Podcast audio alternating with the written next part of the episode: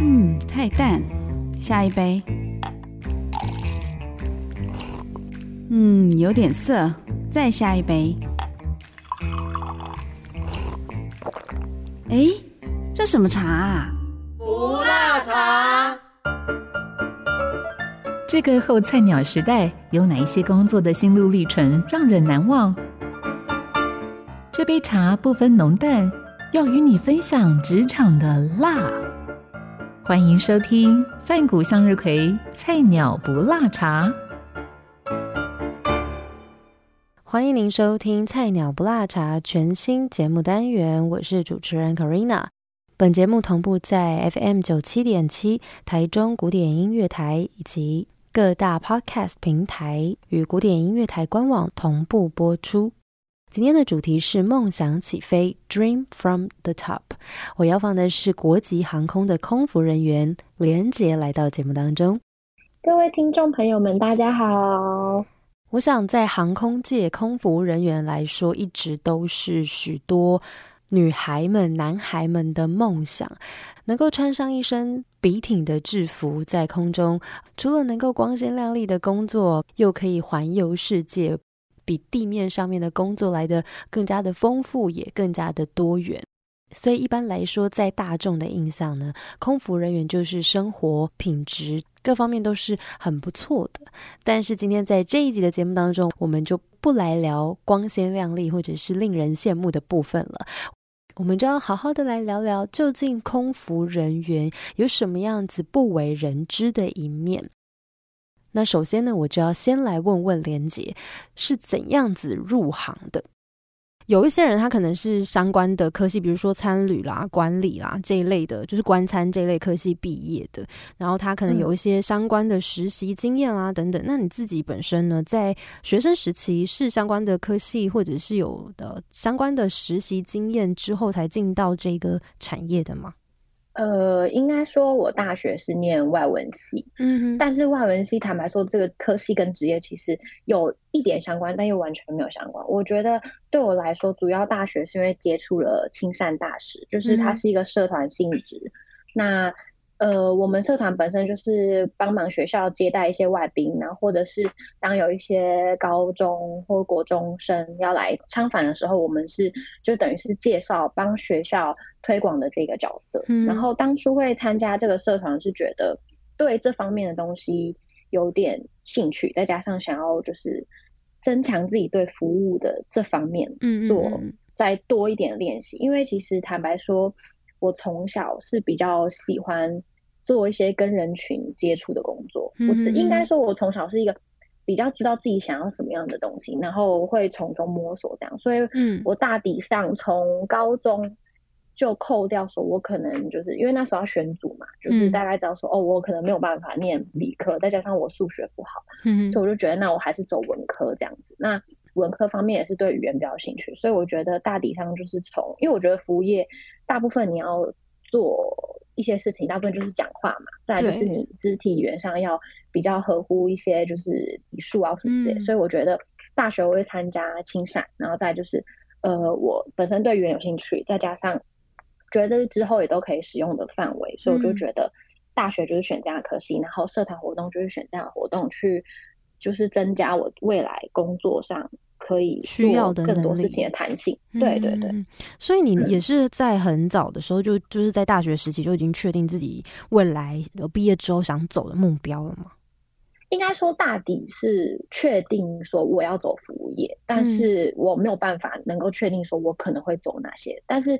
因为这样，所以我打工的话，我就是都会挑一些比较知名的服务企业，像我有做过呃星巴克，然后鼎泰丰。就这两个，就是当有一个，呃，对，鼎泰丰是正职，但是星巴克那时候是大学打工。嗯那在这之中，其实自己也有去摸索，说会不会自己是喜欢办公室文书类型的。但在大学就是办公室打工的途中，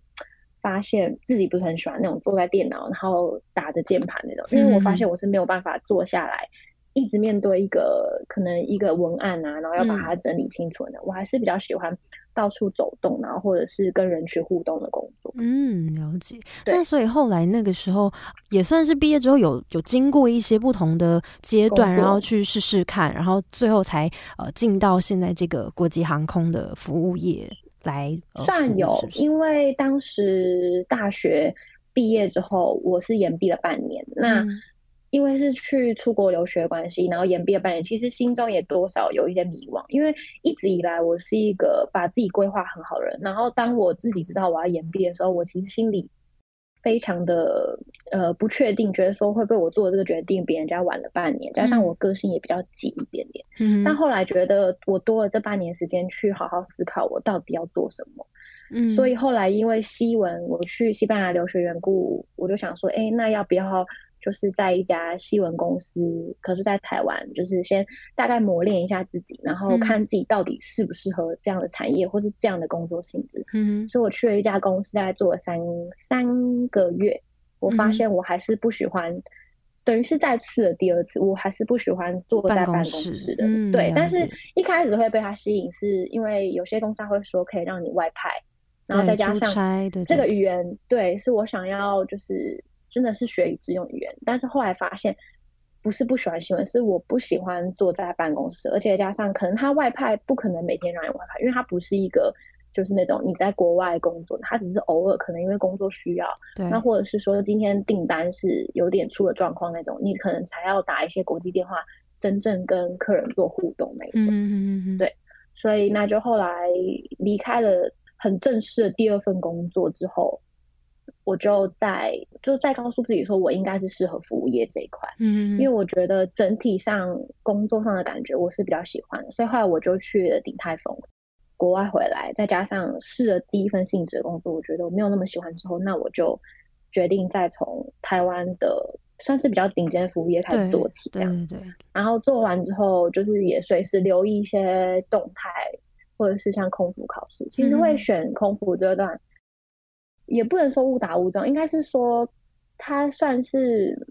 服务业还有航空业，就是它是两个产业的结合。对，所以那时候也是是呃边找其他性质的工作，然后边考呃航空业，然后自己本身又在顶台风上班这样子。嗯，对。那后来就是还蛮幸运的，就考上。所以那时候考试，就其实因为我们大部分的人现在慢慢也都对于空服人员有一些。呃，印象或者是稍微的了解，知道说其实空服考试是要很多关卡的，对不对？嗯。当初的话，可不可以简单跟我们分享一下，就是这个求职面试的过程当中，有没有遇过什么样子？你觉得嗯，还蛮有挑战性，或者是有一种千钧一发，然后不知道自己就是对于自己有没有把握的那一种时刻吗？有啊，因为像。如果有准备想要往空服业准备的，就是女生或男生，应该会知道他们有很多的那个考试是 open test，就是他们会是用海选的方式。我还记得我印象很深刻，第一场是卡达航空，因为他准备的地方在好像是台北，应该是六福皇宫吧。如果我讲错的话，就是听众们。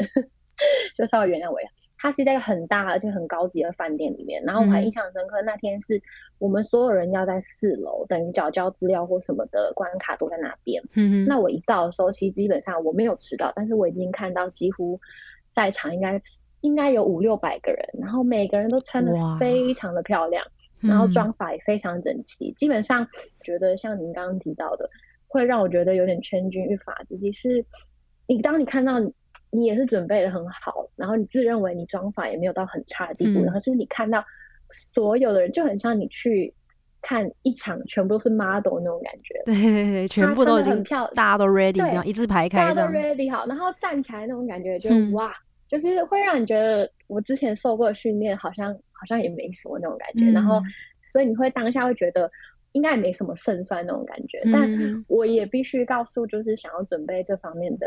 弟弟妹妹或者是同事们啊，或者是就是想要往这方面准备的人，只要你一紧张，你等于今天就输了一半。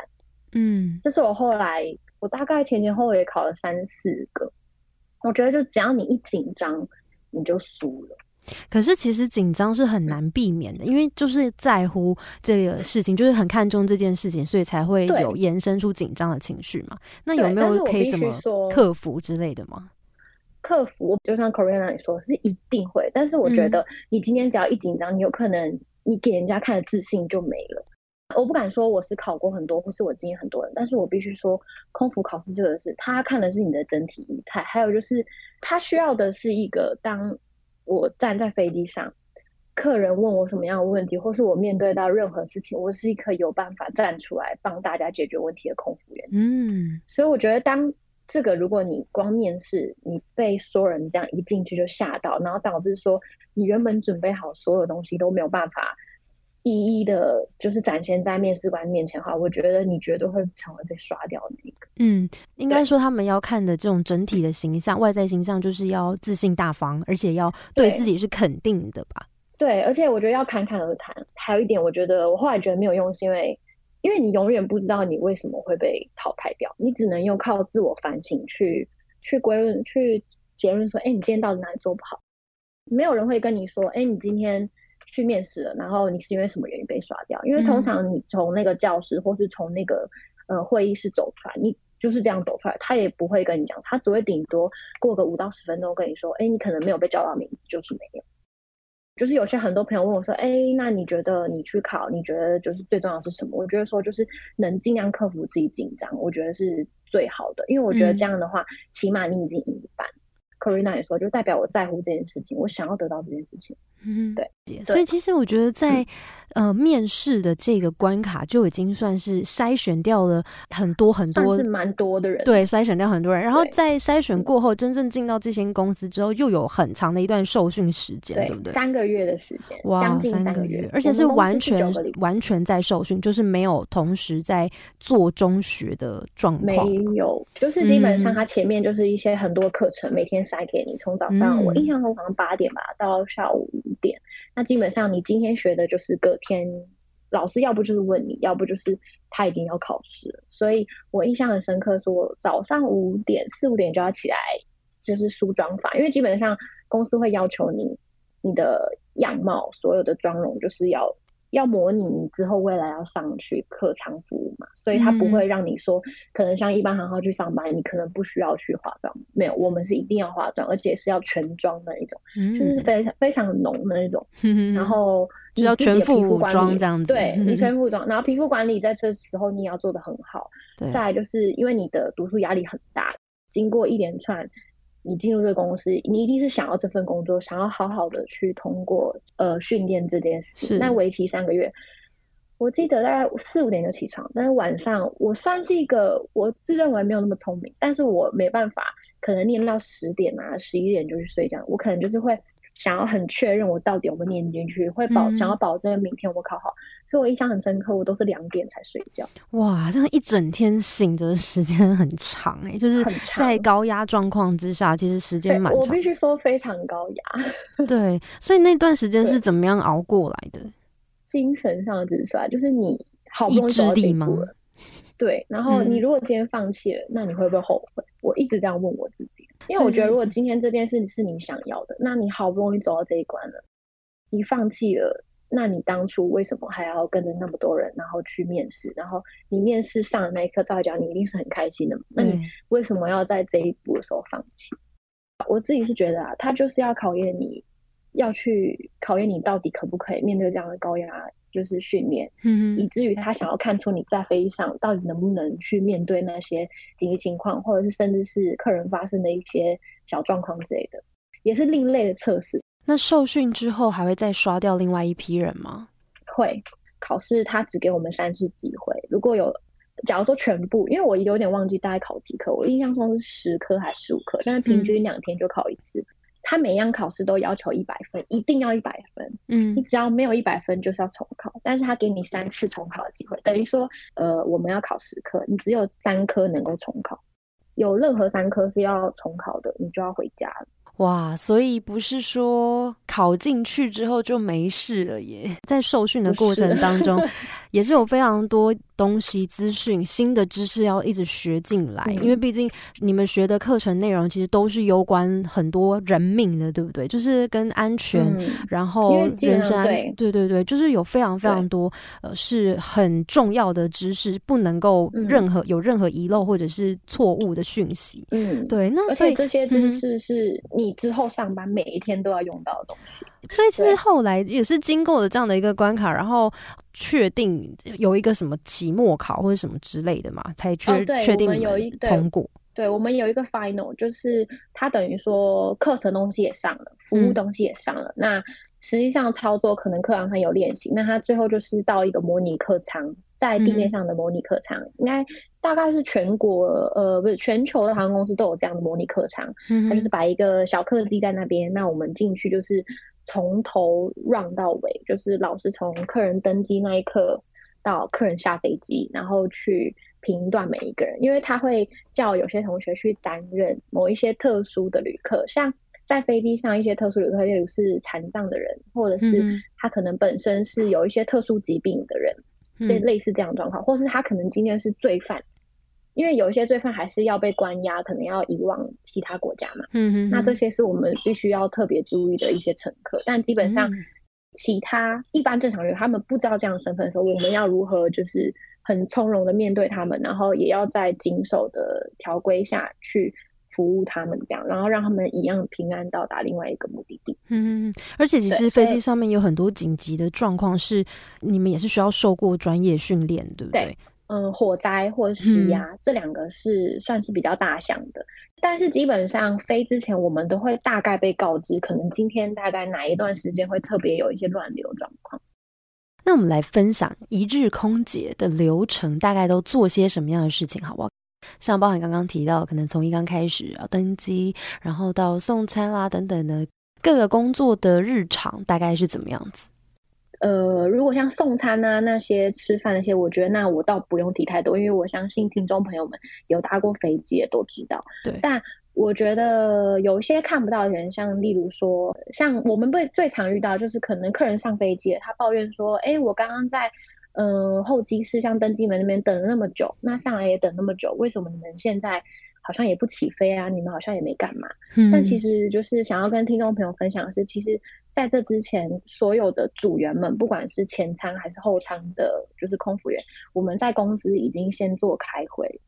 呃，一般的客人他们到就是机场 check in 的时候，我们已经在公司开会，或者甚至准备一些今天要飞行上的一些资料。嗯然后我们在一群人就是就是驱车前往机场这样子，呃，我们先进去登机门嘛，然后之后旅客再上来。对。那上来途中进来的时候，旅客只是提着行李，但是通常可能客人看到我们的是觉得说，哦，他就是跟我问好，或是帮我就是看看行李有没有需要帮忙啊之类的。但是我觉得还有一点是，可能大家不知道，其实这时候我们是在观察旅客。哦，观察旅客为什么？嗯，知道为什么吗？因为。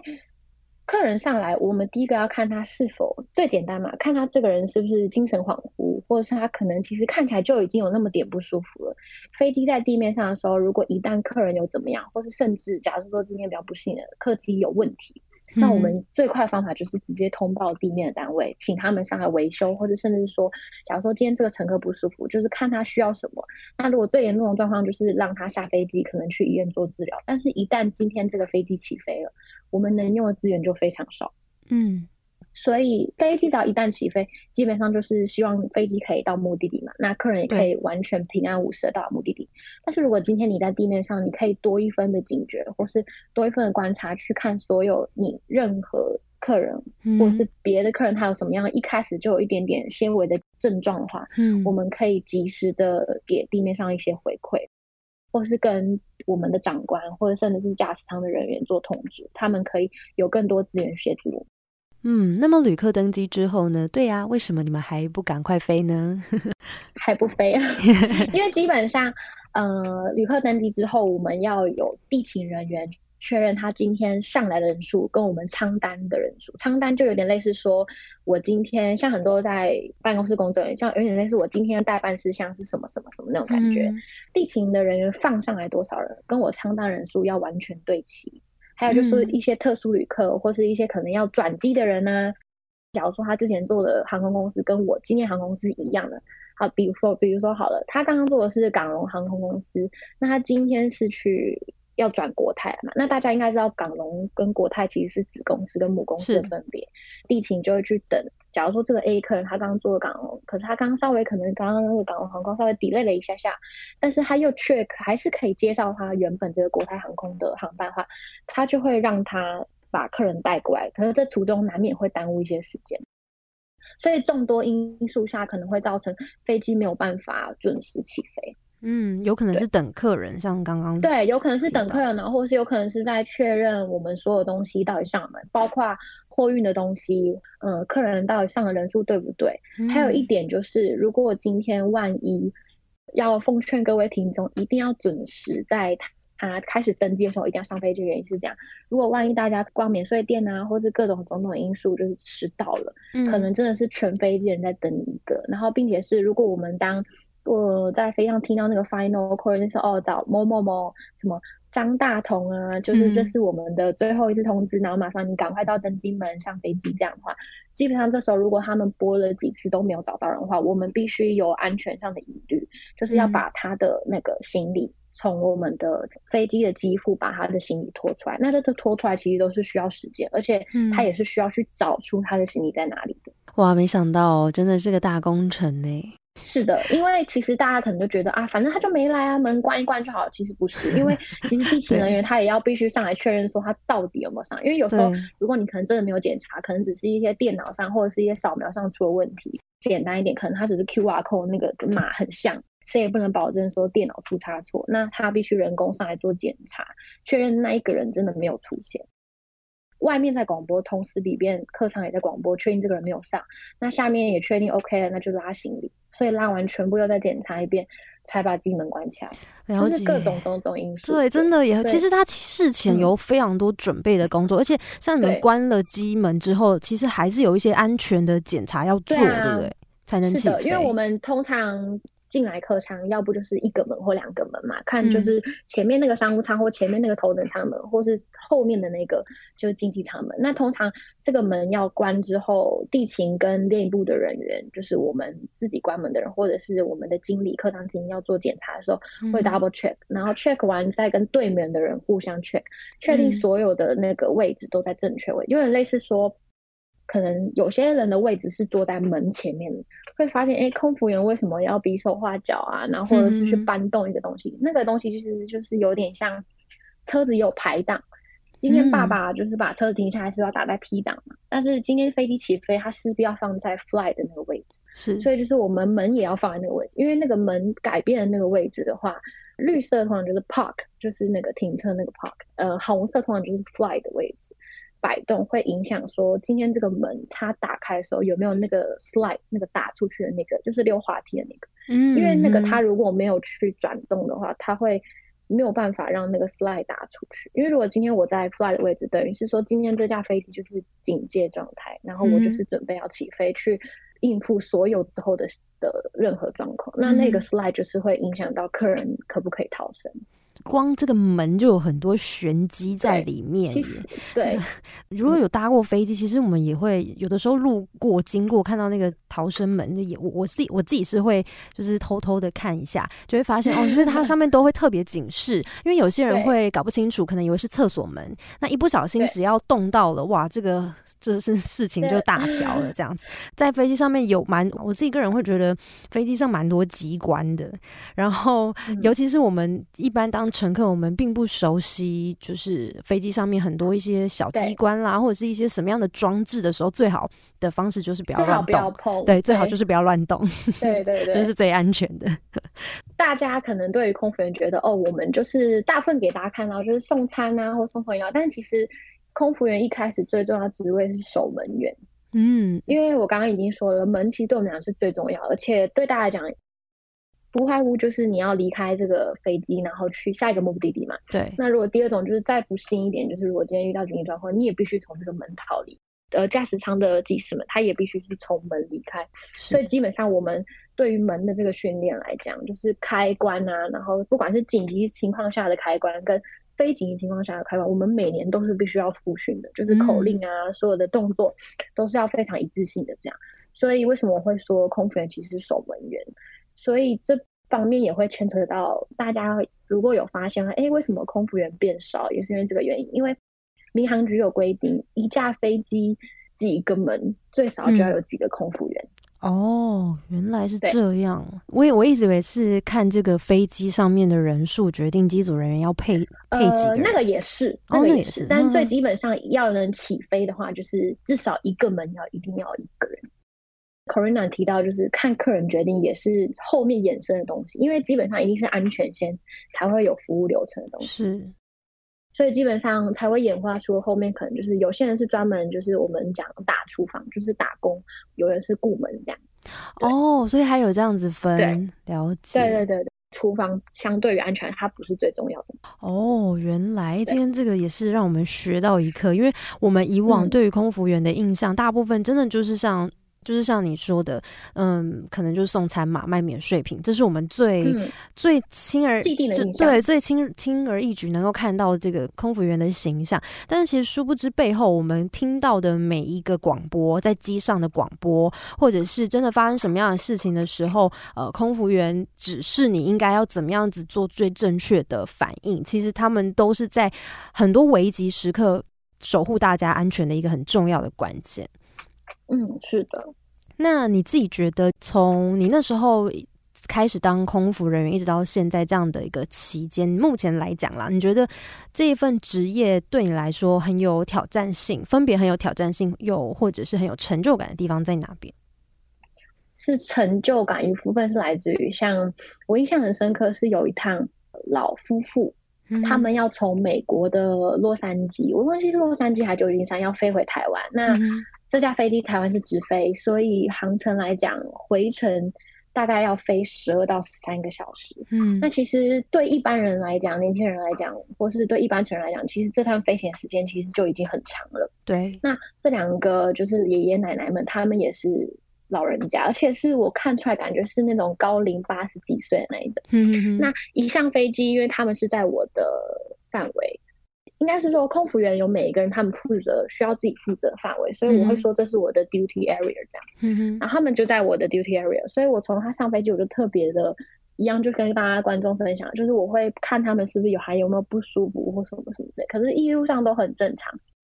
因为对他们来讲是老人家，飞行途中其实又坐经济舱，其实是腿啊或者是身体其实对其实是会不舒服。其实像我自己也坐过长飞机，我自己知道可能腿麻或是各种的身体腰酸背痛。对，那就在奶奶去上厕所出来的途中，她稍微昏倒了。而且还蛮幸运的是，后面刚好有一个乘客有接住他，不然的话，其实我们蛮害怕他的头啊，或是另其他身体不会有撞到什么样的东西。因为大家也知道，飞机上的东西都是硬邦邦的，就是你稍有不慎，可能就是连我们自己打工的时候，可能有时候也会不小心被刮到啊，或者甚至就是不小心夹到手之类的。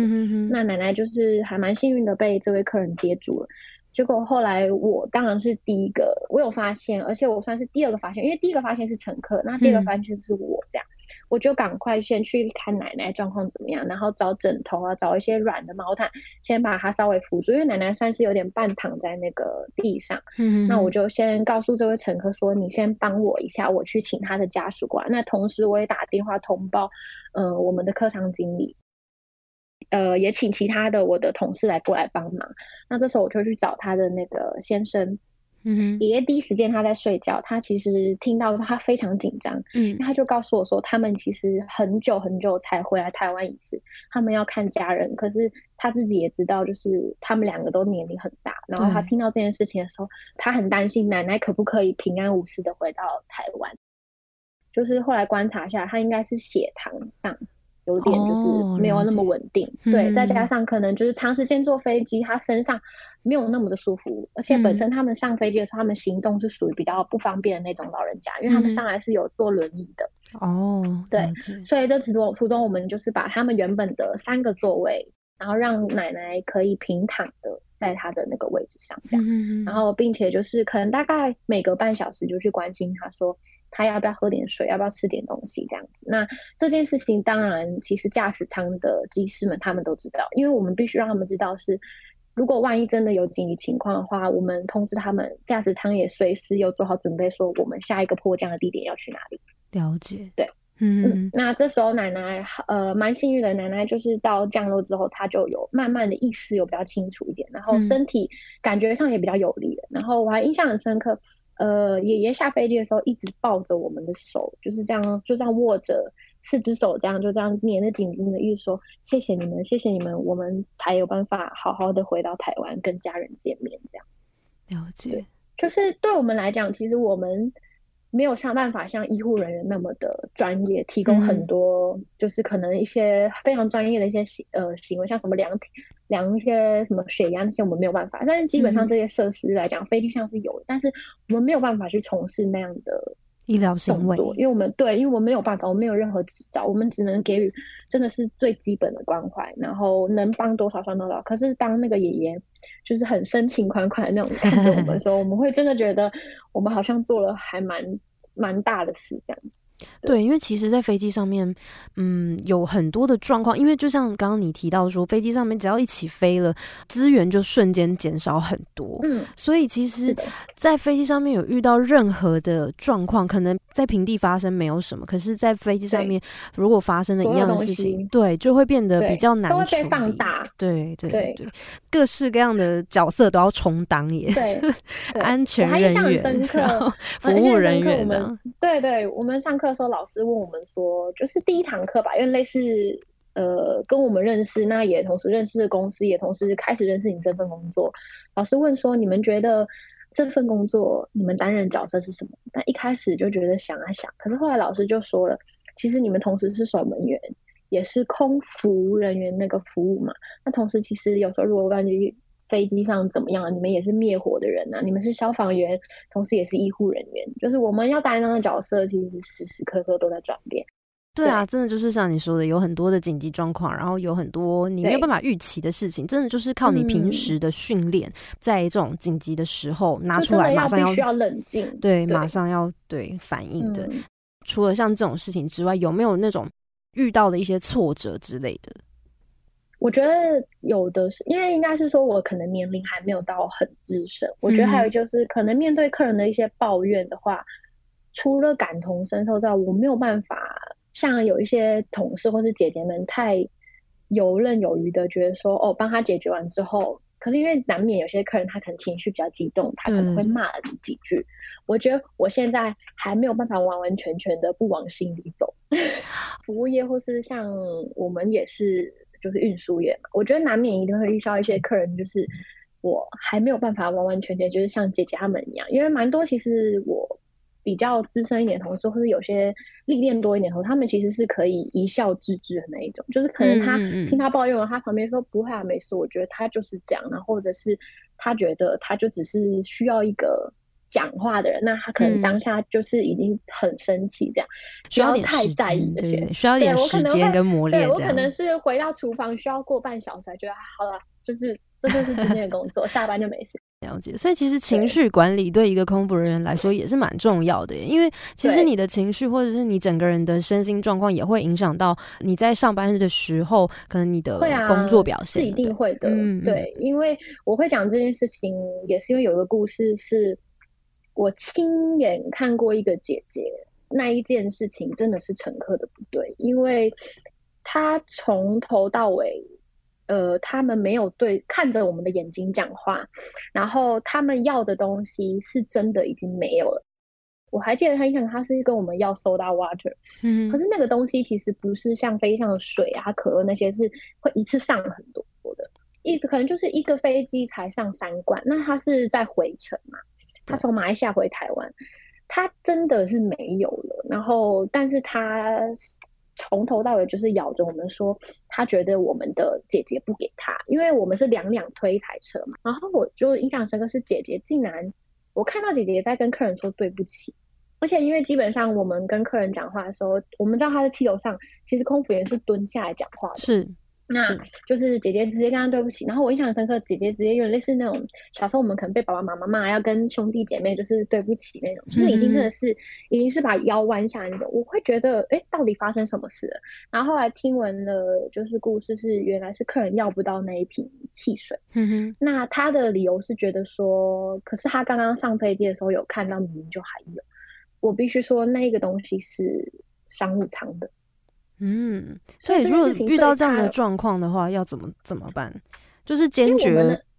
不会，也不能说坚决，应该是说这件事情有可以从很多方式切入的。因为我必须说，从他的角度，他当然不会觉得这是商务舱还是这经济舱，因为他只会觉得我坐的就是这架飞机，所以我看到有你就必须给我。那你以今天坐在商务舱的客人来讲，如果今天他今天他花了这些钱。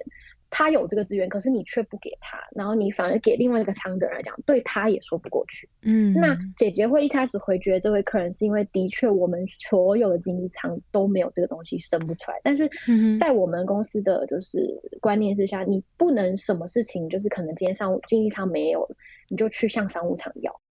因为商务舱资源理当。像这种服务性质，理当是要先留给商务舱的人，是因为假如说你今天在商务舱打工，姐姐，你总不可能去找东西的时候发现，哎，我什么什么东西都没有，然后最后发现都拿都被拿去给经济舱使用。就是我觉得在任何角度，你要给客人也不是，换个方式想，我今天要怎么去做才可以让这个事情圆满，而且也希望这些这个客人可以平息一下怒气。对对对对。对，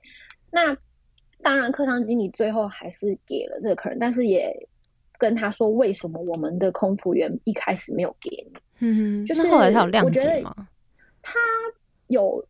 口头上的谅解，但我必须说他心里没有很服气，所以才为什么他要求了那位姐姐当下要跟他道歉。嗯，那姐姐会去道歉，后来也是经过客舱经理的一番开导，因为跟他说就是这件事情道歉的话就是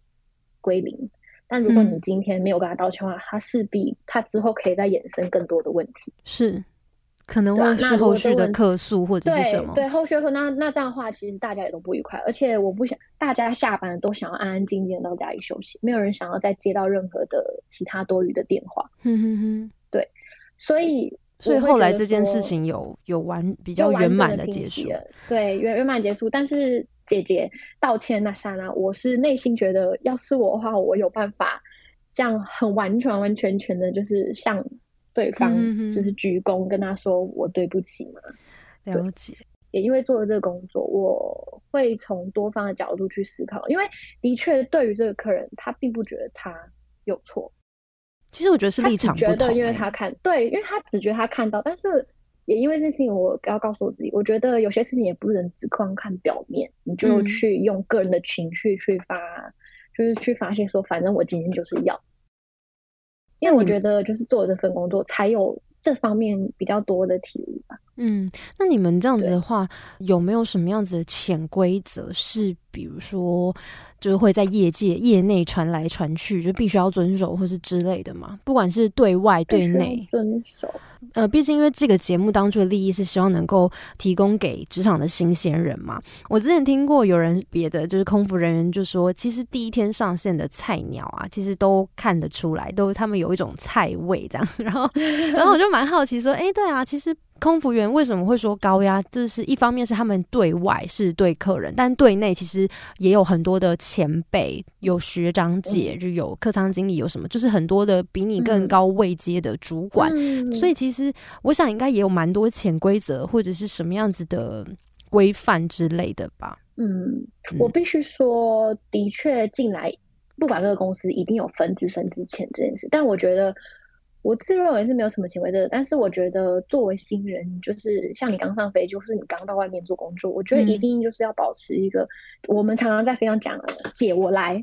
只要有什么像常说那种服务铃一响啊，通常就是最小的会冲出去的那一种，对，就是我觉得要保持一个积，对，主动积极，然后我觉得只要有问题就问，总比你一直不问，然后等到事情爆了。才发现其实一开始小问题的时候就可以解决。嗯，对，因为其实这在飞机上，还有在我们受训的时候，也是一直被教导的事情，就是你一旦发现有任何异样的时候，你就是跟身边人的分享。作为新人也会这么觉得，会怕你讲出去之后，是不是这件事情会算到我头上啊？然后或者是会不会就是我这样讲出去，是不是等下会影响我我被打分数？我觉得其实不是，我觉得是你把这件事情 share 出去，有能够解决的话，就在问题最小的时候做做解决，我觉得是比较好的。对啊，那如果你作为新人，你是一个谦虚，然后就是该做的事情都做到，然后就是比较积极，然后是有礼貌。我觉得在飞机上有礼貌这件事情，是我们同事之间蛮注重的。有礼行遍天下，这是真的，不管是在哪里都是这样。嗯。因为我必须说，像一般的办公室，你每天的其实同事是固定的嘛。但是我们机组人不是，我们基本上，假如说我跟你飞，我可能下一再跟你飞都不知道何年何月。对，而且有可能我这辈子只跟你飞一次。那每天在不同换组员的情况下，还有连机师也都是在不同的情况下，我觉得大家的最一开始最起头的平等，我觉得就是礼貌。因为大家都有自身之前，但是大家都是第一次见面，然后一起共同要完成这份工作，然后把客人的送到目的地。但是当然最基本就是大家都有一定的就是服务流程，大家都是在一定的制式化的那个训练之下，对训练下，所以大家都知道做什么。但是我觉得前提是你要对对方很礼貌。嗯，对，所以其实就是以礼相待，然后就是互相互相吧，我觉得互相。我知道需要这个进到航空业是很多很多关卡啦，不管是这些训练啊等等之外，那就假设一些新鲜人，他们已经即将要上线了，他们真的是要成为一名空服人员的话，会给他们什么样子的建议吗？我先讲几点，然后我再来分析为什么要这样。好，嗯，我觉得第一个是不要成为下午茶空姐。下午茶空姐，我等下讲定。第二个是我想要，就是要保持好身体健康。嗯，第一个会这样讲，下午茶空姐是因为我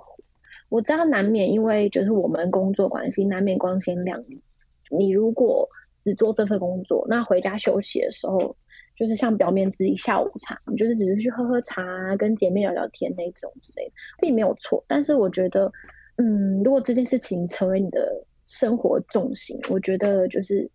会有点太太纨绔了。没有，我觉得太纨绔了。怎么说？就是我觉得你可能会同时丧失了，就是观察这份工作，跟跟观察你生活，让你的生活比较有一些深度的一些东西都消失。你某些心灵层面的部分会被掏空，对，因为你太太着重于表面上的一些玩乐。因为我会这样讲，所以的确我们时间比别人还要弹性。对，那我们在国外啊，也会看到一些更多形形色色或者形形色色的人，就是难免可能会被这些外面的所吸引。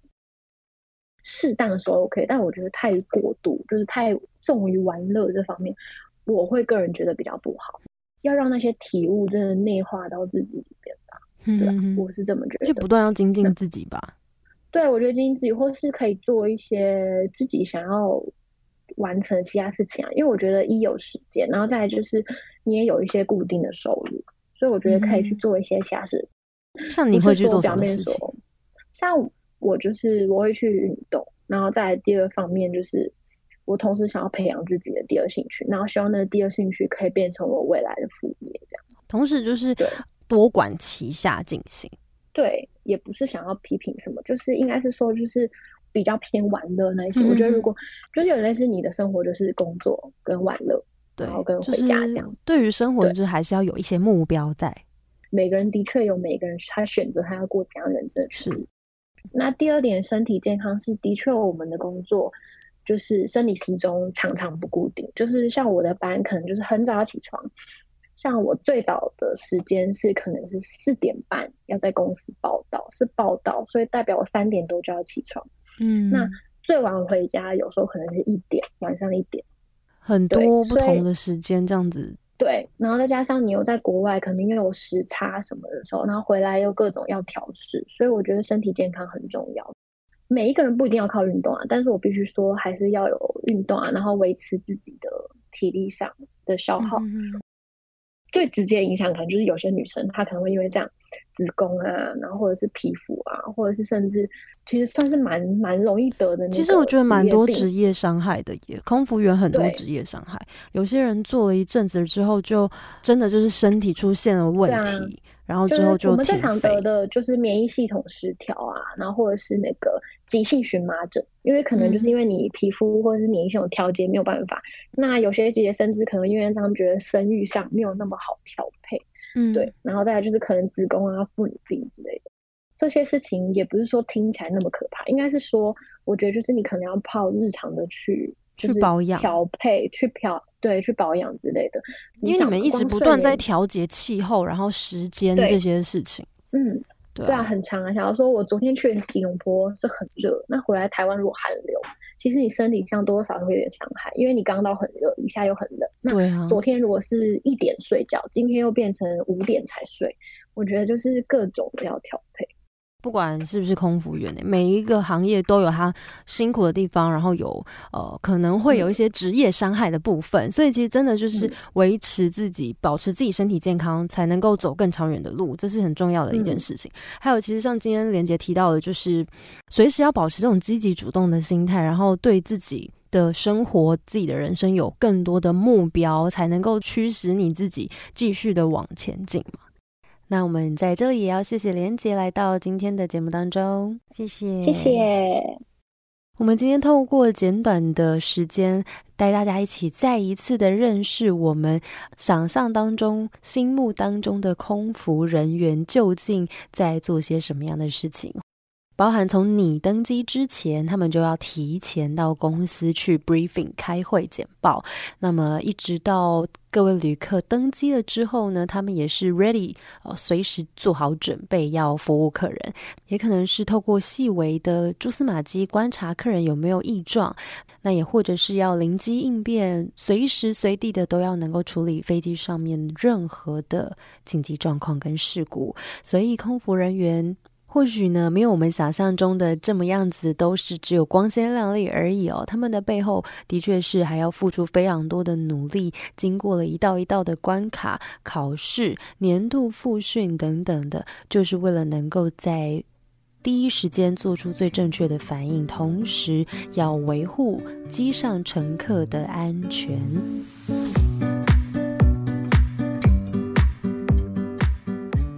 今天非常的有收获，也颠覆了我很多平常对于空服人员的认知跟想象。希望你跟我一样，在这一集有非常多的收获。再一次感谢你的收听。那如果有任何的问题，非常欢迎你回到我的网站或 Instagram，我的 Facebook 和 IG 账号都是 Corina C O R E N A。你可以截图呃分享到你的现实动态上面，标记我，让我知道你有什么样的 idea，有什么样的想法或是心得，也让我知道你正在收听。那么菜鸟不辣茶，我们下次见，拜拜。